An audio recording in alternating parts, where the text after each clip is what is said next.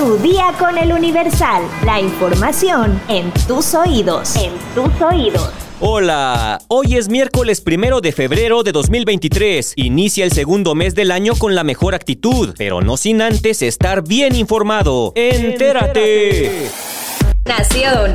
Hugo López Gatel, subsecretario de Prevención y Promoción de la Salud, informó este martes 31 de enero que ha comenzado el descenso de la sexta ola de COVID-19 en todo el país ya ha empezado el descenso de la sexta ola de COVID. Se puede ver que en final del año llegamos al punto máximo y a partir de la primera semana de enero empezó ya un proceso de descenso. También es muy importante destacar que a lo largo de toda esta sexta ola se mantuvieron en mínimas las ocupaciones hospitalarias de las camas destinadas a personas con enfermedad respiratoria, tanto con eh, cuidados críticos como cuidados generales. Desde luego es importante destacar que, como lo dijimos siempre, mientras exista transmisión del virus SARS-CoV-2 causante de COVID en cualquier parte del mundo, existe la posibilidad de que nuestro país pudiera regresar.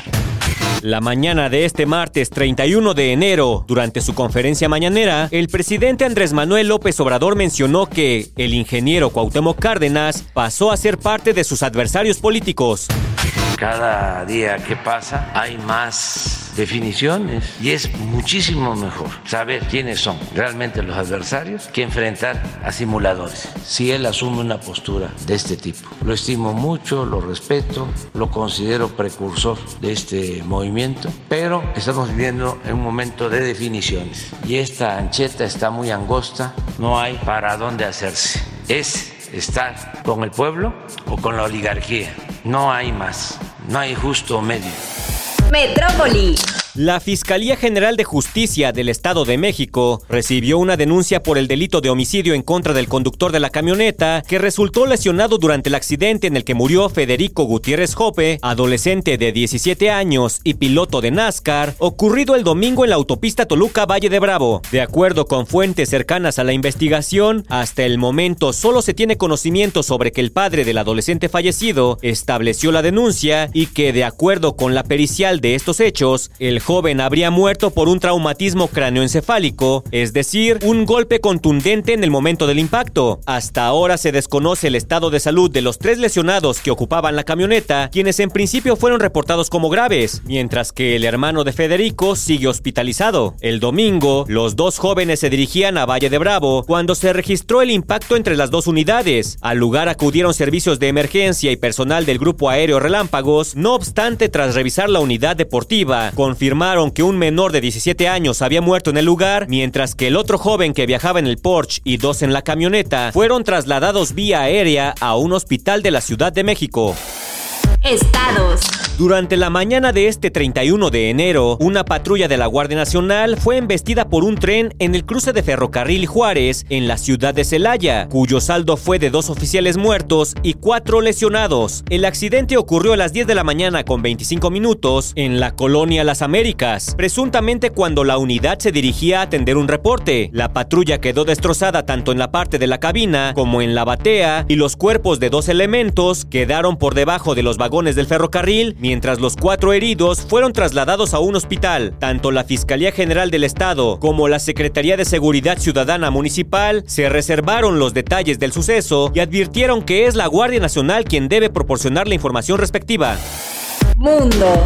El régimen iraní condenó a prisión a dos jóvenes influencers, ella de 21 y él de 22 años, por publicar un video en el que aparecían bailando en la calle durante la noche. Ella no utilizaba el velo impuesto por las autoridades del país musulmán. Los hechos ocurrieron el pasado primero de noviembre de 2022, cuando ambos fueron detenidos por las autoridades iraníes, quienes los trasladaron al pabellón 209 del Ministerio de Inteligencia, según informó el portal de noticias local Iran Wire. Sin embargo, no fue sino hasta el pasado 29 de enero que un tribunal de ese país los condenó a 10 años y medio de prisión por el video publicado. Resulta que lo grabaron frente a la plaza Asadi de Teherán, un importante monumento de Irán, cuestión que fue interpretada por el régimen como parte de las protestas que se llevaron a cabo durante los últimos meses del año pasado. Por esta razón, fueron acusados por fomentar la corrupción, reunión y colusión con la intención de perturbar la seguridad nacional y difundir propaganda, según lo indicó el portal. Las mujeres de ese país tienen prohibido bailar con los hombres en la calle, agravante de la violación de la regla que dicta que las ciudadanas deben llevar todo el tiempo puesto el velo cuando se encuentran en lugares públicos. A pesar de la fuerte agresión que padecieron estos jóvenes por parte de la policía, no tuvieron derecho a ser defendidos por un abogado durante el proceso legal. Además, fue rechazada su solicitud de fianza, según informó dicho medio. Por otro lado, el tribunal ordenó a las familias no hablar sobre la detención de la pareja pareja. Cartera. Aeroméxico dio a conocer que obtuvo las autorizaciones necesarias para iniciar vuelos directos desde el Aeropuerto Internacional Felipe Ángeles hacia el Aeropuerto Intercontinental George Bush en Houston, Texas. En un comunicado señaló que habrá un vuelo diario a Houston, destino que seguirá siendo atendido también desde el Aeropuerto Internacional de la Ciudad de México. Tras una valoración normativa y de las condiciones actuales, las autoridades estadounidenses y de México aprobaron esta ruta considerando que el también da servicio a la zona metropolitana del Valle de México. Se lee en el comunicado. Se trata del noveno destino que Aeroméxico ofrece desde el AIFA y la primera ruta en conectar con el aeropuerto tejano. La ruta comenzará a operar el primero de mayo de este año. Sin embargo, a pesar de dicha autorización, la línea aérea trabaja estrechamente con la Autoridad Aeronáutica de México para recuperar la categoría 1 de aviación, bajo el programa de evaluación de seguridad de aviación internacional de la Administración Federal de Aviación de los Estados Unidos. Esto bajo la conformidad con los estándares de la Organización de Aviación Civil Internacional, organismo especializado de la ONU. Espectáculos. Todo lo que sirve se acaba y acaba por no servir. Pues es que la modelo potosina Tania Ruiz confirmó que su relación sentimental con el expresidente mexicano Enrique Peña Nieto ha terminado. Aunque desde el pasado mes de diciembre comenzaron a circular rumores sobre una posible separación, fue la tarde de este 31 de enero cuando la revista Hola de España informó la noticia. Enrique y yo ya no estamos juntos, pero seguimos queriéndonos mucho. Entre nosotros hay mucho amor, pero los proyectos de vida cambian. No ha habido una razón negativa ni mucho menos. Explicó la modelo. Peña Nieto y Ruiz se conocieron en 2016 durante una boda a la que asistieron y las especulaciones sobre su romance comenzaron en 2019 cuando fueron captados paseando en Madrid, España, confirmándose poco tiempo después cuando ella compartió algunas fotografías en su cuenta de Instagram. La última publicación que la potosina compartió en sus redes sobre Enrique Peña Nieto fue en 2021. Esto para felicitarlo en su cumpleaños. Feliz cumpleaños, novio mío. Qué dicha y felicidad poder festejar un año más a tu lado, siempre dándome la misma ilusión y la misma felicidad por festejar tu cumpleaños. Pues ni modo, así es esto. Pero ¿a quién se le ocurre cortar justo antes del mes del amor? Que alguien me explique.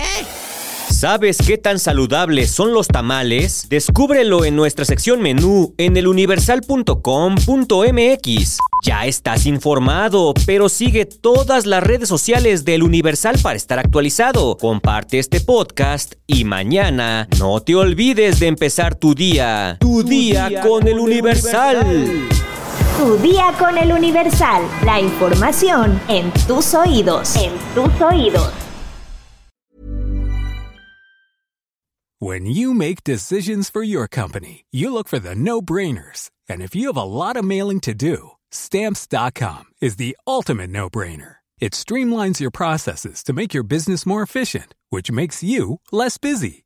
Mail checks, invoices, legal documents, and everything you need to keep your business running with stamps.com.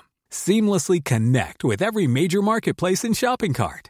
Schedule package pickups and see your cheapest and fastest shipping options from different carriers with rates up to 89% off USPS and UPS rates. And with the stamps.com mobile app, you can take care of mailing and shipping wherever you are. Make the same no-brainer decision as over 1 million other businesses with stamps.com. Sign up with code program for a 4-week trial plus free postage and a free digital scale. No long-term commitments or contracts.